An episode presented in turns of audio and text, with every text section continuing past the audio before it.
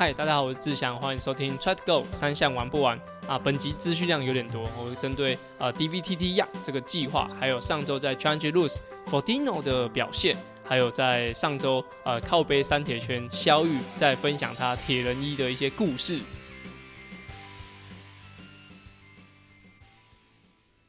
大家好，我是志祥，欢迎收听 Try to Go 三项玩不完周四的子节目，原本为 Try 样铁人三项频道的内容。目前整合为 Try to Go 三项玩不完周四的节目，希望把资讯统一在同一个 Pocket，让更多喜欢铁人三项、想了解铁人三项的人都可以来这边收听。那其实，在上周的节目六月三十，刚好是就是上半年切切一半这样，上半年下半年。那这一集呢，刚好就是下半年的第一个啊节目。那主要上半年我自己的话，其实我我认真的回顾了一下，我上半年好像都基本上都在。做培训队的一些问题，还有一些事情，这样，那就是其实我觉得就以工作为主。那另外就是 Try to Go 这边就是啊，持续有不一样的呃体验。我觉得是体验，就是呃，阿根就是带着我们大家，就是我跟亮亮，就是呃，其实不论是接触很多厂商，那跟很多的主题的发想，那甚至做节目呢，那他现在有一些像亚特力士合作的车衣、跑服还有上衣这样，我就觉得呃，上半年其实我觉得。除了在培训队其实过得很扎实以外呢，在三项玩不完，其实带给我蛮多不一样的感受。希望在往后日子，就是可以跟大家一起继续的成长，然后继续改变，也许有更多更多的影响力。那这礼拜呢？呃，我有在呃 CTTA，就是田三项中华民国田三项运动协会的讲习教练讲习课程里面有负责两门课，那下周还有一一门课，所以总共我负责在 A 级教练里面负责三门课。那其实有一个主题是我之前有讲过的。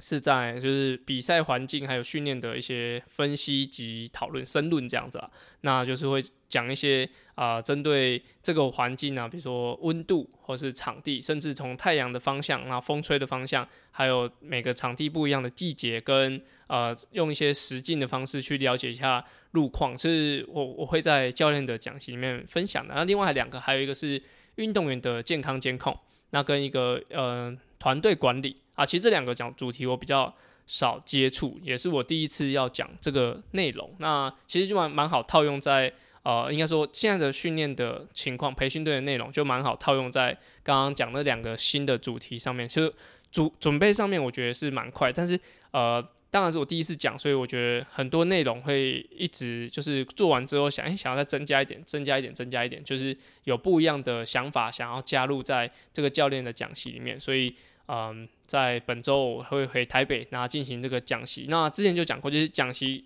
课程，我觉得最棒的就是，其实，在同一堂课里面认识，就是同样领域的人。那这我觉得这是从出社会之后很难得可以有同学的呃互动方式，因为出社会后你就是同事嘛。那很多。在工作上可能讨论完之后，你就不会再多说什么。但是你的同学的话，就会在这个专业的领域上，那会有每个人会有不一样的角度，每个样每个人有不一样的身份，所以去碰撞出来的火花，我觉得是很不一样。所以我其实我蛮推荐大家去上讲习课，不论是裁判讲习、哦教练讲习，甚至有一些课程的课程课课程的内容，我都觉得还蛮适合大家去进行的。好，那就是我自己的。呃，这一周跟上半年的回顾。那在昨天的时候，我的呃粉专有分享了一个 DVTT 样。那它主要就是由 DVTT，DVTT 是医生论坛的医生论坛 DV 嘛，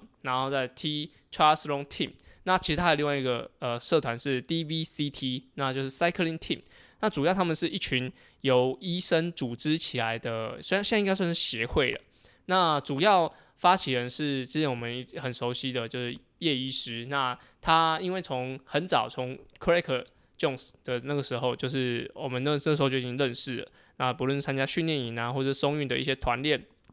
到后来他可能像也有一起协助 DVTT 的一些活动这样子。所以在 DVTT 样这个计划出来的时候，其实。啊，叶医师就找了我们几位啊选手，像强哥啊、陈泰啊这些，那我们就一起去讨论了，说怎么样可以让呃像 DVDT 这样的资源能够给青少年的选手们。那当时其实我他们已经有一个雏形了，就是要年龄限制可能是高国一到高三的学生啊，主要是填三项为主。那在器材啊什么补助上，就是依他们能够给的内容来来进行分配，或者说来进行就是协助这样子。那我自己有提一点，就是之前呃我不知道今年会不会有，就是呃我特别讲到在低收入户的部分，因为蛮多的呃铁人三项的的小选手们，其实嗯他们会一直在游泳的。的领域去训练啊，或者在田径的领域去训练，他们没有体验铁人三项，主要是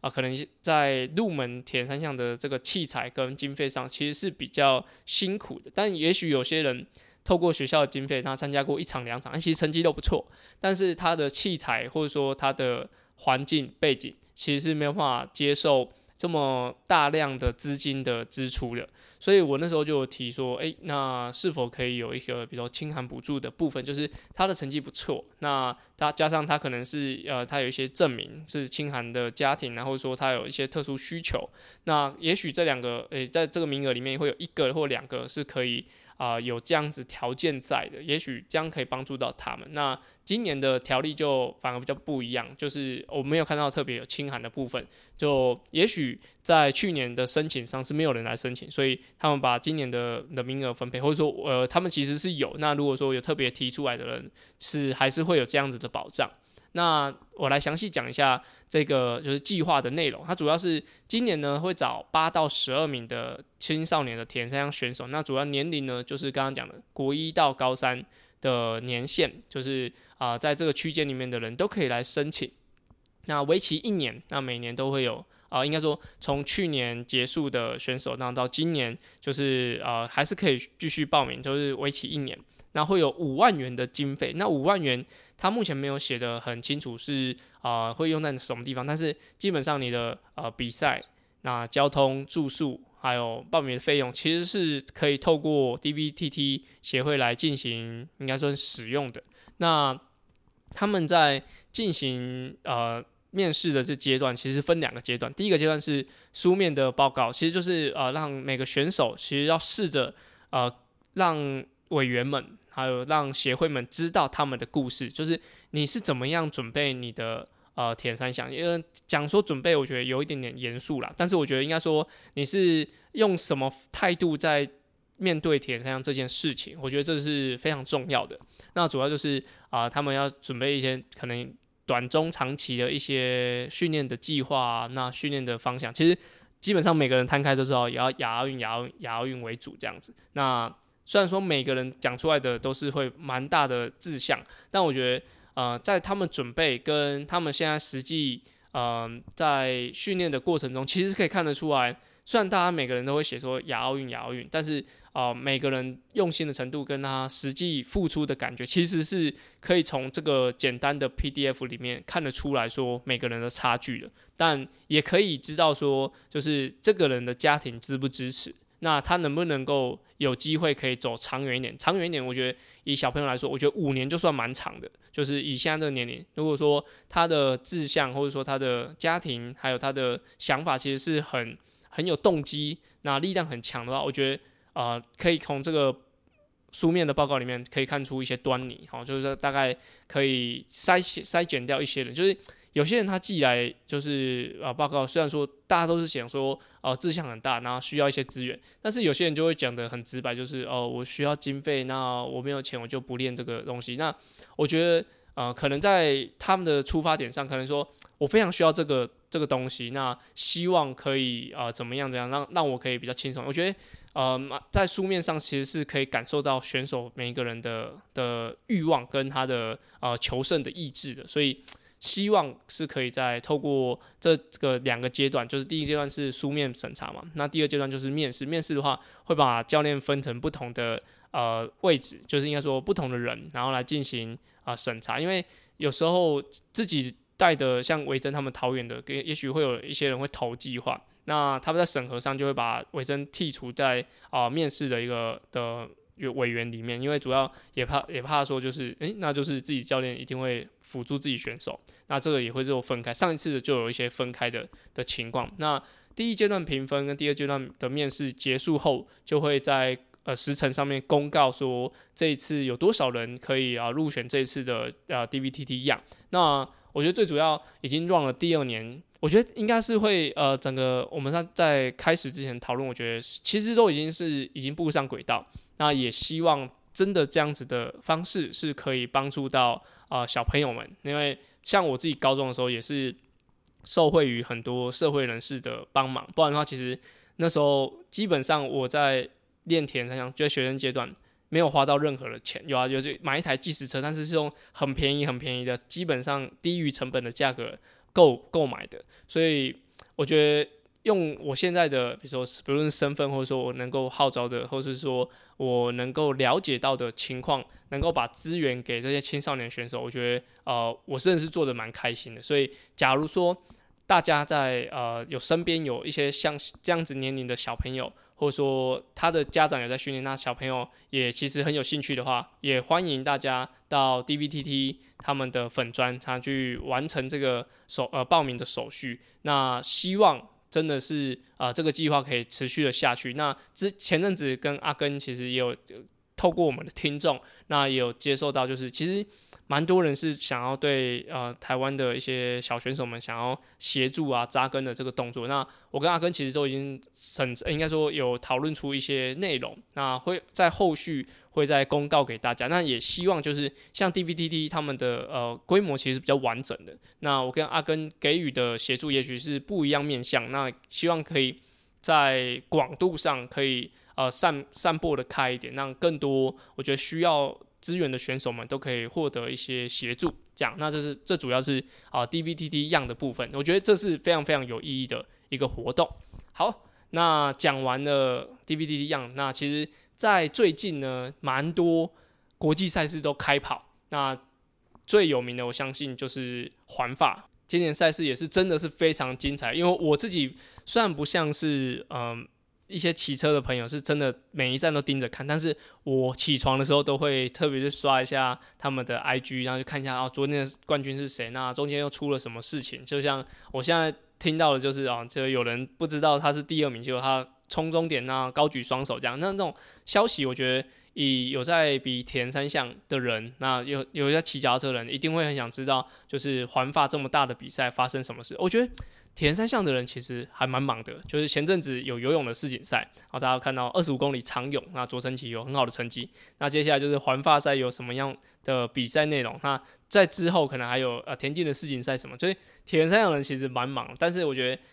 在训练过程中，你有很多的影片的方向可以看，就像比如单纯练游泳的人不会知道其实田径发生什么事，或是跑田径的人可能不太在意环发发生什么事，但是铁人三项人就是资讯量非常大，就是你一下子要看这个，那一下就跟他聊这个，那。我们代表队里面的人，其实也蛮多人都会各个领域都涉猎，所以我们会一起讨论。那诶，那这个我比赛我叫不出名字，因为也许问他他就知道。那昨天发生什么事？也许啊，其他人都会第一手时间跟我讲，这样子第一时间跟我讲。那我就觉得，诶，其实玩田三样的人话题真的是蛮多的。这这也是为什么我们有这个 p o c k e t 的存在，就是真的还蛮多。呃，内容适合跟大家分享，然后呃，我自己对环法来说不是那么的专精，我只知道哦，冠单单冠军，然后跟看那个 cycling 十三一些内容来来跟大家一起讨论啊，一起蹭蹭热度这样。所以我觉得，如果说你是有个在呃有在骑车的人，我觉得可以呃关注一下环法这个，应该是全世界最大型的运动赛事之一。那在二零二四，我记得环法也会因为呃巴黎奥运的关系，也会做一点调整。那也许在后面的。呃，极速是可以跟是可以跟大家一起分享这个内容的。好，那拉回来田三项的部分，上周有一个很经典的赛事，就是 Challenge Ross 啊，在啊今年有持续的举办。那台湾的选手目前是没有看到有任何人参加，但我相信明年绝对会有人一起前往，因为 Joey 就说啊，他已经两年没有去了，那希望可以维持这个啊常常去，应该说固定有在去 Challenge Ross 这个传统。好，那。特别讲到 Challenge Rules 呢，那就不得不提到上周在比赛中退赛的 Young Fordino。那 Young Fordino 其实呃，他这次应该是阿基里斯腱不舒服，跟他的应该说呃韧带的部分有点不太舒服，所以他应该跑了一下子就退赛了。其实我那时候看转播的时候，其实我没有看全程，然后看转播的时候看到，哎，啊，为什么他坐在主播台这边讲话？哎，他是进终点的吗？没有啊，其实我看那个时间也才六个小时多而已，所以他就是呃受伤了，然后被载回来，然后到主播台去讲了一下他的过程。其实。他说他不太能够，其实不太能跑，所以他在呃训练的时候，其实也跑步的部分也一直都是很呃很注意在进行，甚至里程数也是不太够。但是我想 t r a n s r o s 对他来说就是自己家乡的赛事，而且他在这个比赛曾经有缔造过世界纪录。我想他就算他脚不舒服，我想出赛也是啊必然的一个决定。但是最后一定是顾及自己的身体状况而选择退赛，因为我相信。以他那么强的啊求胜欲望的人，在比赛的进行中，如果不是真的那么不舒服的话，是不会啊退赛的。但是像 Ironman 的赛事，他呃有一次他跑了全马跑了四个小时，还是把它弄回来。而这一次他只跑了应该是三五公里吧，所以他就是比赛就直接放弃了。所以想必这个伤势对他影响是很大。那我特别去查了一下他过往的。一些成绩，那大家知道都是他是二零零八年北京奥运的金牌嘛？那当时呢，他就已经是二十七岁，二十七岁其实我觉得算是有点开始啊，有一点点偏年纪有点偏大。像去年的二零二一的那东京奥运的冠军，像 Bloomfield，那那时候才二四二五岁，那其实都算是比较年轻的呃选手会去拿这五一五就是奥运。的距离的的奖牌，但是像呃 Brownlee，Brownlee 年纪也是稍微偏大，所以呃 Young Fordino 跟 Brownlee 他们在拿到奥运金牌的时候都是呃年纪稍微大，但是在比较不一样是 f o d i n o 他其实在二零二一的伦敦要寻求连霸的时候，其实那时候他三十一岁，我看起来其实。就有一点点辛苦，虽然说他在呃比赛的前段都是保持在很前面，但是跑步一出去，其实那个速度差就已经蛮明显。那时候他应该已经开始有在尝试做一些，就是像七十点三距离的一些赛事，所以我感觉他二零二一年就是虽然说一定有顶着就是卫冕金牌的一个压力或者说使命在，但是也也是会有感觉让人有点差强人意的的氛围出现。那他在之后呢，其实都是参加长距离的赛事，但是在二零二一年应该已经是他最呃，跟着二零二三年应该已经是最他最后参加就是 World Triathlon 赛事的的应该参赛经验，就是二零一三年的在德国汉堡夺下了混合接力的世界冠军。哦，其实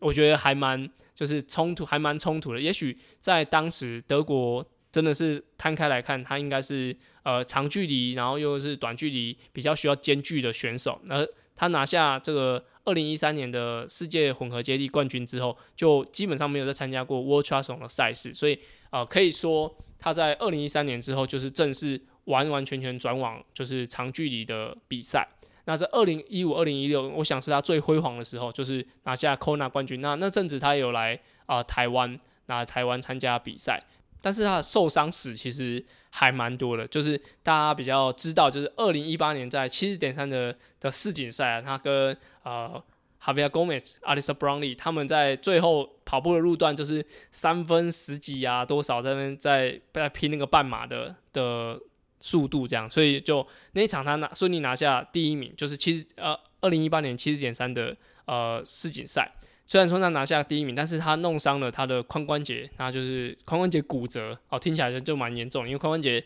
本身感觉是一个很强壮的地方，那他也不是说特别容易会受伤的。但是啊，在二零一八年 y a n f o d i n o 那个时候就髋关节骨折，但是在二零一九年的时候，他经历十三个月伤后复出拿下冠军。虽然说他在二零二一年就是 Tri Battle 上还有那个 Clean Cup 都有不错的成绩，但是。其实大家那时候应该就是会开始担心说，哎，他已经那时候已经三十九岁，虽然说长距离的运动算是一个跟自己比赛，但是毕竟你的对手也是那么的强，那你的训练的训练的压力其实也不会多低，所以在训练跟比赛上，我觉得真的是呃比一场少一场。对啊，就尤其是在他二零一八年受伤之后，就是其实我觉得有一点点呃，每次他比赛都有点担心他。那二零一九年拿完 Kona 之后，我觉得那是他应该是最巅峰的时候。那在二零二零年疫情嘛，那二零二一年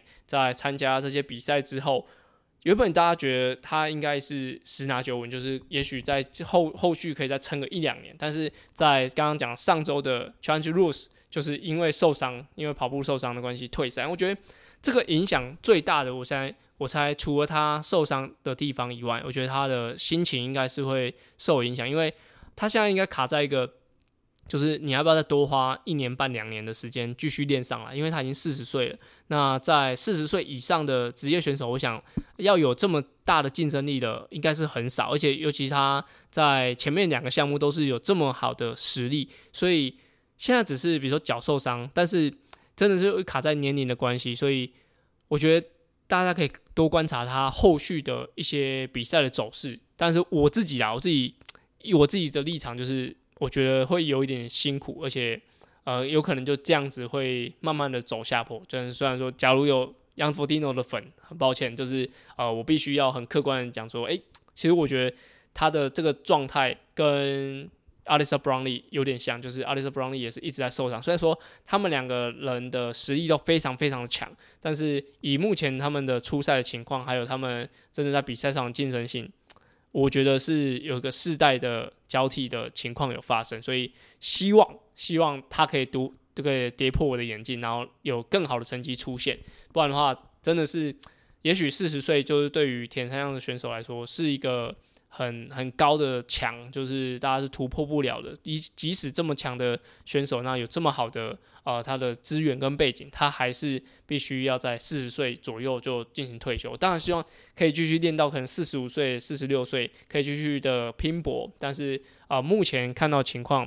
有点不乐观。哦，这是目前在上周 Change Rules。就是我看到的一些情况，所以其实选手的恢复是蛮重要的。好，那上周有另外一场赛事，我们名名字有点难念，是发尾，它是 Ironman Less Stable Alone 的七十点三的赛事。那为什么听到这场比赛会让我觉得特别有兴趣呢？主要就是啊，我们肖玉肖大侠他在啊靠背三铁圈就分享了一个，就是这场比赛第一名的选手，他是法国人。那他在进终点前的。一段就是冲刺的影片，就是他的铁人衣的拉链是拉到全开的，那冲进终点，我想第一名冲进来，就是大家可能就是注意到他是第一名，第一名这样。然后，但是只有就是肖玉就是分享说，为什么他可以把拉链拉下来，就是因为肖玉在之前的比赛里面有因为自己的拉链全部拉开，然后被人家 DSQ，就是被 disqualify 被取消资格，所以他就诶，为什么这个法国人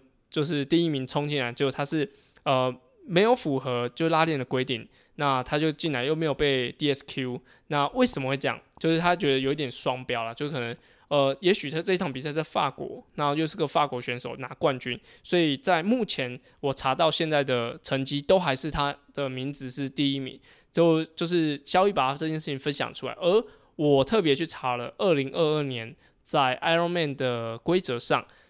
他特确实是讲到，就是你的拉链必须要有最最底部必须要连接，那你的拉链的上端必须要连接，就是应该肩膀的位置需要经过覆盖，就是说你不能特别做一条拉链，就是说它是衣服的拉链，然后你把它拉着，但是其实它是没有连接的。哦，反正就是肩膀的位置是是需要有连接，然后最底部需要有连接，就是不能够完全拉链拉开。但是他补了补充了一点，就是。经过就是应该说经过劝导，那有有有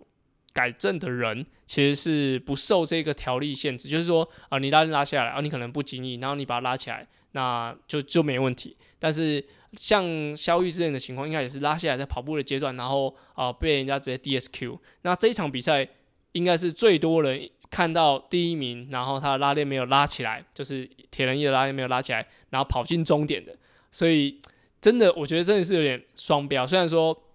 我们不是参加比赛的人，但是其实最应该检举他的人应该是第二名吧？因为第二名只要检举他，他就变第一名了。对，就是呃这个部分我觉得是蛮有趣的。就是像之前我们在比赛的时候，就一些国际赛，那他在比赛的时候，明明就一个技术官员站在一个路口，然后一个选手过来，他他也许我觉得路线是不太清楚，然后他就切西瓜，然后一开始那个技术官员说，哎，不行不行不行这样不能这样，然后这是选手 A 跑过去，然后说不能这样不能这样，好，然后第二个选手 B 过来，他一样是切的西瓜，结果那个官员既然就没有通知他，就直接把号码记录，然后他就被 DSQ，呃，我就觉得超级奇怪的，就是这样子的呃判罚的依据到底是因为裁判有看到。还是只是选手自己要注意，对吧？就像刚刚讲，就是 A 选手跑过去，然后被选手被裁判提醒，那选裁判就没有记下那个号码。但是 B 选手跑过去的时候，就是虽然我想路线是选手必须要自己知道，但是诶，第二个人裁判就没有。就是提醒他，然后把反而直接记号码，把他给呃取消资格。那这就跟就是肖玉遇到这个情况下，就是他以以前过往的比赛的经验，就是啊铁人一被拉下来就是被 DQ，但是这一场比赛就是第一名冲进来，也许他是第一名的光环，加上要地主队，所以就没有被 DSQ。我觉得这个是蛮特别，但是呃透过这个这个事件，我觉得最重要的就是你要保持自己就是不是犯规的情况。好，那我觉得最最最重要就是，也许你有些人会把呃拉链拉下来，那也许增加他就是比赛中的风险。但是如果说自己可以在可控范围内，那尽可能呢不要有做出这些举动，我觉得是会比较好的。对，就虽然说大家都看到这个第一名是的情况是这样，那也没有人就是说多说什么。那最后现在成绩的啊判罚还是他他还是第一名，所以就也许这是一个双标，那就。跟之前在啊比赛的时候，就是那个 World t r u s t 赛事，Jonathan Brownlee 跑到快不行的时候，那 Alex Brownlee 就是他哥哥就扶着他冲进终点，因为他应该是有积分的关系，所以他把就是啊呃 Jonathan Brownlee 小 Brownlee 已经快跑到不行了，然后大 Brownlee 就一直扶着他把他撑进去。虽然我觉得这是一个很激励的画面，但其实这应该是一个犯规。但是到比赛后段都是大家没有追究这件事情，所以就呃我觉得虽然说比赛规则是这样写，但是有时候还是会因为呃地方啊，或者说一些精神的问题，所以就会有一些改变。所以你说情理法法理情，我觉得就在铁人三项里面都很难去判断。但是最主要就是自己不要违规，我觉得这是呃保护自己的最好方式。所以啊，先帮肖玉 QQ，就是啊，如果这种情况再发生的话，其实我觉得只要检举，应该官方的人是会接受的。但是如果当时自己发生在自己身上的话，觉得是最痛苦的一件事情。好，那就现在分享给大家，希望大家在比赛过程中都可以啊顺利，那不要违规，那可以完成的啊顺利的完成比赛。好，哇，本集节目讲了蛮多，就是关于比赛的事情。那我们进入我们下个单元，叫做。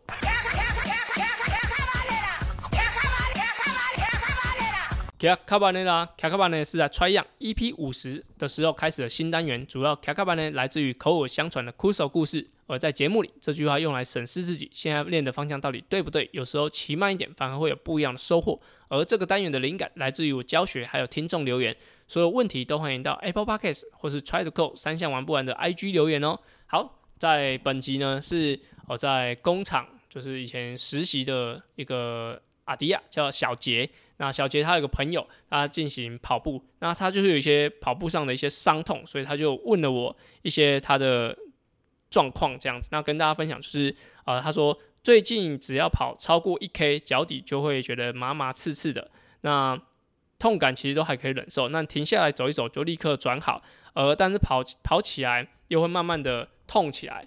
那今天只因为跑了两 K，那剩下四 K 都用跑跑走走，那。跑前也会去拉筋十分钟，跑后会拉筋冰敷脚底，偶尔会去徒手筋膜放松和牛角拨筋啊，也有买矫正鞋垫啊，自己推测应该是足底筋膜炎的复发，不晓得有没有其他的小偏方可以改善？那拜托，很想要持续的跑步。那他这是问小杰的的问题，但不是直接问我。那小杰拿来问我，那其实我就问他说，诶，那你的鞋子穿多久？因为他的样子，他说才跑一两 K 就会痛到不行，那可能他之前讲的足底筋膜炎，我觉得是有可能发生的。那另外一个就是这种的情况，我觉得都蛮常发生在就是跑鞋穿太久，就同一双鞋都是它是你的走路鞋，它又同时是你的跑步鞋，所以在呃那个鞋子它我觉得只要一年啊，就是你持续的在跑步跟走路，一年下它的弹性其实就会差很多，所以就蛮容易会让脚的冲击变很大，或者说它其实已经变形了，然后你不知道，那你就会做很多的